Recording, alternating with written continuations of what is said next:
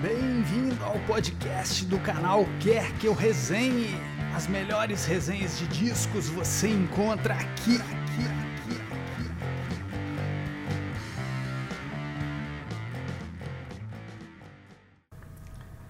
Olá pessoal, tudo bem? Estou fazendo aí o primeiro vídeo desse ano de 2021 e estou começando o ano com um disco bem controverso que é o Madcap's Flaming Duty. É um disco que eu gosto demais da banda Tangerine Dream, porém é um disco que divide muitas opiniões. Eu vou falar um pouco sobre isso, né? É, esse disco né? Espantosamente, ele é o 98 lançamento do Tangerine Dream. Né? Então, depois de dois discos após esse, esse daí, eles chegariam ao número 100, né? Mas não quer dizer que é o 98 na discografia deles. Ele é o 27 álbum de estúdio. Aí a gente tem que contabilizar que eles têm muitos discos ao vivo, tem muitas coletâneas, enfim. A discografia deles realmente é gigantesca, né? Só o fato desse disco aí seu, ele é de 2007, né? E é o 27 de estúdio, a gente vê que realmente a Gene Dream é uma banda que às vezes lança três discos por ano, né? Eles têm lançamentos assim compulsivos mesmo. É, esse é o terceiro disco da história da banda que tem vocais. Os outros são o Ciclone de 1978 e o Tiger de 1987. O Ciclone em especial é um disco da banda que eu ouvi muito. Acho que foi o primeiro disco do Tangerine Dream que eu ouvi, ainda nos anos 90. Meu amigo Jorginho, é, acho que tem até hoje esse CD original. Ele me emprestou e eu adorei né, essa sonoridade eletrônica. Acho que foi a primeira vez que eu ouvi assim, uma banda eletrônica das antigas, né? Foi esse disco aí do Ciclone, né? O, o Madcap's Flaming Duty ele é um disco que divide as opiniões, porque o Tangerine Dream ele é muito conhecido por temas é, eletrônicos instrumentais e muito longos. Então tem fãs que torcem o nariz, porque esse disco as músicas são cantadas, elas têm refrão, elas é, são músicas mais acessíveis. Então tem fã que defenestra esse disco, né? eles não gostam de jeito nenhum. É, esse disco é uma homenagem ao Sid Barrett, né? O nome do disco, né, Madcap Flaming Duty, ele já faz referência ao disco Madcap Loves do Sid Barrett, né? Tá aqui um pedaço da capa dele, que é um dos únicos discos solo dele, né? Ele lançou esse, lançou o Barrett, tem um outro disco de sobras que saiu depois, chama Opel, mas realmente a carreira solo do Sid Barrett é muito curta e o Tangerine Dream quis fazer referência a esse disco, que é o primeiro e talvez o melhor disco solo do Sid Barrett, né? É, o Sid Barrett morreu em 2006. Eu imagino que o Edgar Froese, né, que era o líder da banda, ele ficou muito tocado por isso. E o disco foi gravado ainda em 2006, né? O Madcap's Flaming Duty foi gravado em 2006, lançado em 2007. Né? O Pink Floyd surgiu na mesma época do Tangerine Dream, né? 1967 é o ano ali inaugural do Pink Floyd e também o ano inaugural do Tangerine Dream, né? E o som do Pink Floyd influenciou muito o Tangerine Dream, né? Você pega discos como Alpha Centauri, que é de 1971, a gente reconhece uma, uma influência do, do Pink Floyd ali, né? A questão da psicodelia, né? O Pink Floyd também fez coisas eletrônicas, a gente lembrar aí de On The Run, do Dark Side of the Moon. Então, assim, são bandas contemporâneas, né? E que tiveram uma influência mútua entre si. É, o Edgar Froese, ele foi o líder do Tangerine Dream desde o surgimento da banda em 1967 até 2015. Né? Em 2015 ele infelizmente ele faleceu, mas o Edgar Froese era o único integrante da, da formação original da banda, né? Ele era mais ou menos como o Ian Anderson pro, pro Jethro né? Aquele líder remanescente, né? É, nessa época aí do, desse disco, Madcap Flaming Duty, o Edgar Froese, é, ele compôs a maior parte das músicas e produziu o disco.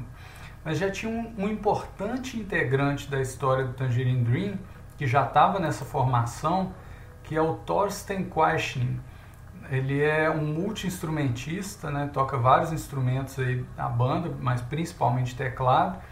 Ele tocou com o Tangerine Dream, é, ele entrou na banda extraoficialmente em 2003, fez turnê com eles.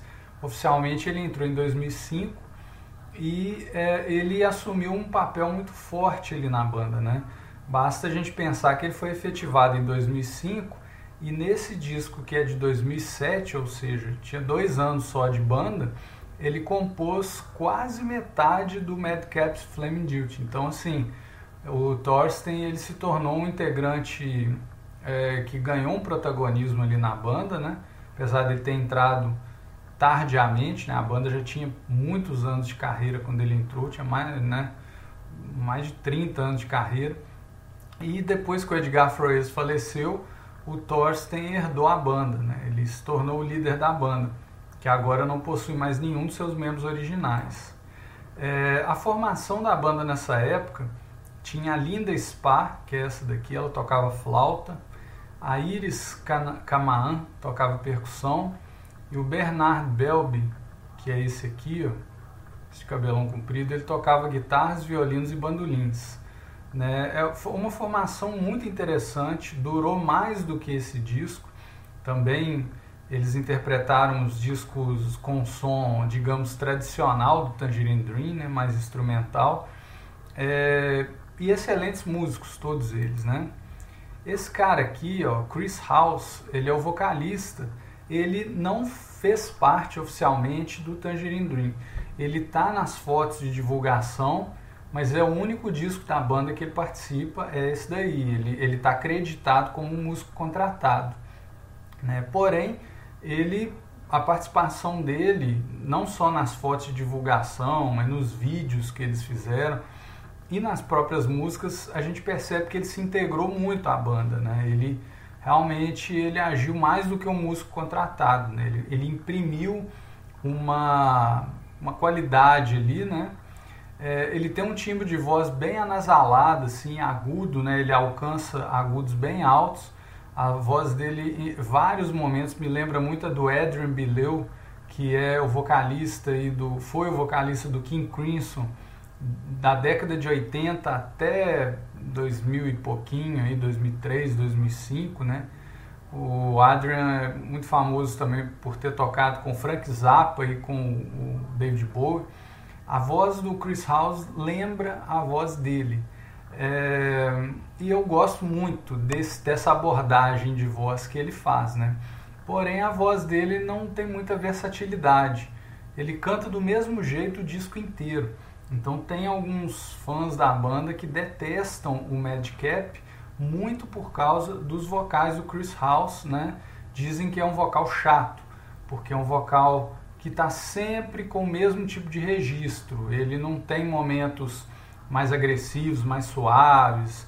É sempre tons altos e cantando do mesmo jeito. Né? O que não me incomoda, mas incomoda algumas pessoas.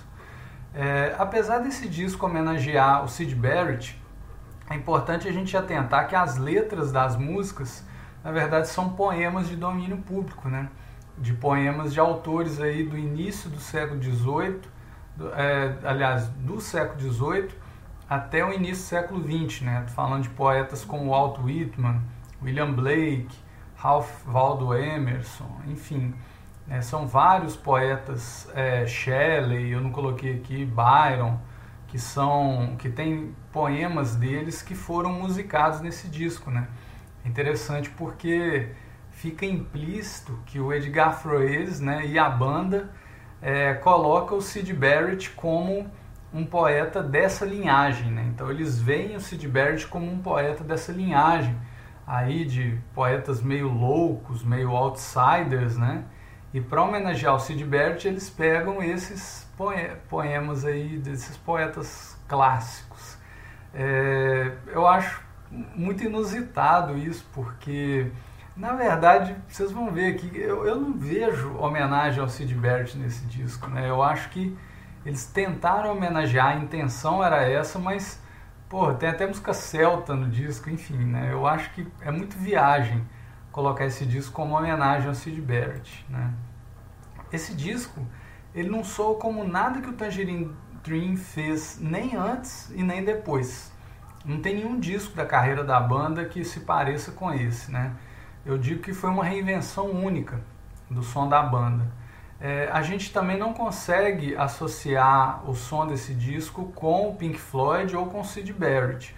Com o Pink Floyd eu acho que se a gente forçar um pouquinho dá para associar, porque é um disco bem melódico, tem muito teclado, bem naquela linha do, do Richard Wright, tem alguns solos de guitarra, mas os vocais são diferentes, as, o tipo de composição, de liricamente ele é muito diferente do Pink Floyd, então eu não vejo como associar, né? O som do disco prevalece muito o aspecto eletrônico, as baterias, as percussões, os fundos, os teclados, a gente escuta que é aquela sonoridade eletrônica que é própria do DNA do Tangerine Dream, né? Mas tem muita participação de banda, né? Tem muitas guitarras, muitos violões, muitas flautas. Então tem um som orgânico também, né? Mas a, a base é eletrônica. É, você tem várias faixas bem longas, não, não todas, mas várias faixas são bem longas, mas são faixas muito acessíveis. Mesmo quando a gente pega os trechos instrumentais, são melodias que ficam na cabeça, não tem momentos de virtuosismo. Eu acho que é um disco que ele pode soar como rock progressivo, por exemplo, mas é nesse sentido é naquela linha do progressivo do Pink Floyd, que você tem melodias é, que você agrada, mas que não tem velocidade, não tem virtuosismo, um aspecto muito suave. A abordagem desse disco é bem suave, né? Isso aí lembra muito o Pink Floyd. Você pega o Pink Floyd, né, vários discos ali, né? Talvez o primeiro não, né? Com o Sid Barrett, ironicamente. É, mas você pega os outros discos do Pink Floyd depois que o Gilmour entra, o som deles é muito suave. Você pega o Atom, Atom Heart Modern, né? É, o Ron Gessling, que foi um dos caras que é, produziram o disco, né? Aquela, a, principalmente a música de orquestra, ele fala que espantou muito como que o Pink Floyd para ele era uma, uma banda suave, né? Esse disco do Tangerine é, é assim também, né? As composições quase todas desse disco são músicas próprias, é, as melodias, com poemas de domínio público nas letras, né? A única versão, né, a única música que é uma versão à parte que eles fizeram é um tema celta, que é Lake of Pontchartrain. É, eles recriaram essa música eletronicamente. Ela é uma música tradicional celta, né? Eu coloquei aqui a partitura dela e a letra, né? É, mas eles gravaram com uma base eletrônica, porém muitos bandolins e muitos violões, né? Eu achei que ficou fantástica essa mistura de celta com eletrônico. Achei que ficou muito legal, né? Os arranjos, a maneira como eles arranjaram a música, tem uns teclados sequenciados, alguns loops sequenciados, mas com esse som de violão. É assim, mesmo quem fala mal desse disco, nos, nos, reviews que a gente vê pela internet, o pessoal fala, a única música que eu tolero é essa, né? Mas tem gente que, que quando fala mal desse disco, fala que essa daí é a pior, porque ela realmente ela é muito suave, ela parece, ela é uma música que poderia ter feito sucesso na rádio, né? Essa, essa versão. É, ela não é comercial, mas ela é muito tocante, essa, essa versão do Tangerine Dream, é muito, muito bonita, né? Eu recomendo muito é, para quem quiser ouvir esse disco. Se, se quiser ouvir poucas faixas, essa é uma das que eu recomendo, porque ficou realmente muito bom. É uma pena que o Tangerine Dream não tenha feito mais coisas nessa linha, porque a mistura ficou realmente muito especial, né? É, o ponto fraco do disco é que ele é muito longo. Eu acho que se ele tivesse menos músicas, ele seria um disco forte, assim, seria um disco que você ouviria e pensaria, pô, ele é bom do início ao fim. Mas as primeiras músicas, né, elas são muito boas, né? Uh, The Death Song, One Hour of Madness, The Dream of Death, é, as primeiras músicas do disco, Astrophel and Sophia, elas são músicas muito inspiradas, né? Boas do início ao fim mas o disco vai ficando mais fraco, assim, né? Eu acho que tem essa Lake of Pontchartrain, que é uma música ainda muito boa, e a oitava música que vem depois dela, que é a Mad Song, é a minha preferida do disco, né? Eu toda vez que eu escuto essa música, eu me emociono muito com ela. Eu não vejo muitas pessoas falarem dela, assim, os fãs do Tangerine Dream, mas essa música ela me renova, assim, quando eu escuto ela, ela renova o meu humor, eu, eu adoro essa música, né? É, depois dela, as músicas são muito fracas. Eu acho que o disco perde muito da, da, da pertinência dele e desse poder dele melódico e da proposta, né? Eu acho que fica saturado, assim. Ele é um disco realmente muito longo. É, essa foto que eu coloquei é do, do vídeo, né, da, da Mad Song, porque o Tangerine Dream gravou um DVD que são eles em estúdio dublando as músicas, né? Então é um, é, é um DVD com os playbacks, né? Tem uma produção visual, né? Eles fizeram toda uma produção que eu nunca vi assim outros lançamentos do Tangerine Dream eles terem essa preocupação. Você tem vídeos deles tocando ao vivo, mas como esse disco era cantado, dá para ver que o Edgar Froese investiu numa produção, então tem esses vídeos, né, esse DVD com vídeos, mas é um disco que não colou, né, ele não fez sucesso, eu acho uma pena, acho que esse disco ele deveria ter sido mais ouvido, eu acho ele fantástico, mesmo ele sendo longo demais, mas mesmo assim ele é muito bom. Eu gosto muito dessa mistura do, do eletrônico com uma pegada progressiva que eles fizeram. Foi uma reinvenção do som da banda. Mesmo os fãs que não gostam dele, eles reconhecem que esse disco ele renova o som do Tangerine Dream numa época que a banda já era considerada que estava em baixa, né? Muitos fãs que já não ouviam a banda há anos, eles deram uma chance para esse disco. Alguns gostaram, outros não mas não há dúvida que é um disco muito bem feito, né? Você vê que os arranjos eletrônicos dele foram feitos assim com muito cuidado, você tem várias camadas de arranjo, então é um disco que a gente vê que a banda se dedicou muito para fazer, né? Eu recomendo bastante esse disco. Espero que vocês gostem, né? Quem pegar para ouvir, espero que vocês tenham gostado da resenha, né? Feliz 2021 para todo mundo aí. E é isso aí, valeu, gente.